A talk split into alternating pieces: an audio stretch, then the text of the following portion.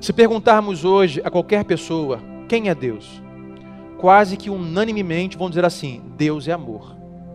Católicos, cristãos, espíritas, todo mundo vai dizer: Deus é amor. É verdade, Deus é amor. Esse é um atributo comunicável de Deus. Há atributos comunicáveis e incomunicáveis. Mas a Bíblia, os apóstolos e todos os teólogos estão de acordo com uma coisa: o principal atributo de Deus, não comunicável, é a sua santidade.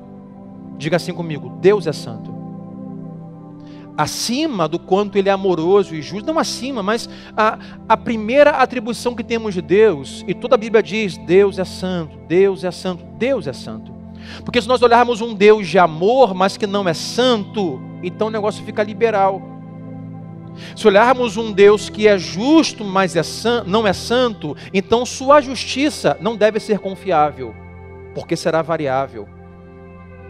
Sede santos como eu sou santo. Pedro está dizendo: vocês nasceram de novo, vocês têm um novo pai, uma nova família. Não hajam mais pelos seus desejos de outrora, pelo seu egoísmo.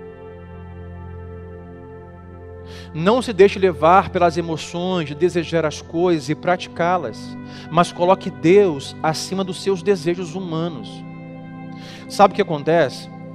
Se você não sabe, tem coisas que o mundo está aplaudindo enquanto Deus aborrece. Tem coisas que o mundo festeja enquanto Deus odeia. Tem coisas que o mundo diz que é certo quando Deus diz que é errado.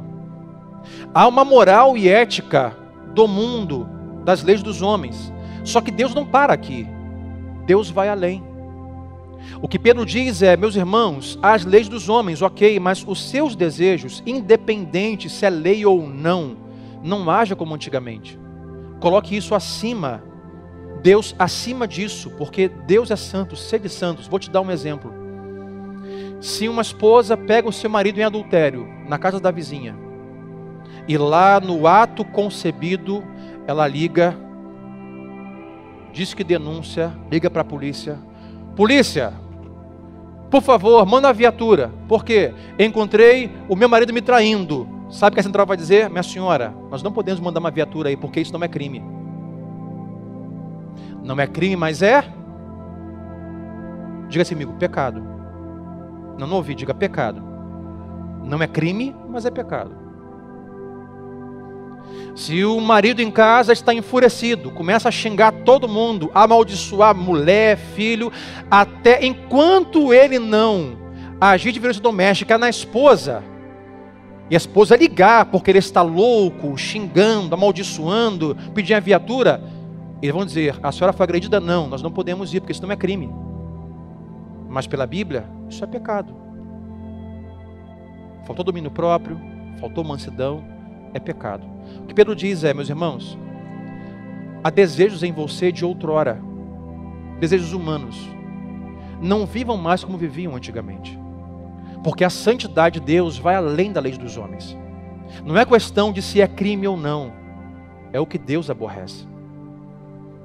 Hoje há manifestações e passeatas que o povo celebra e chama de orgulho e Deus aborrece.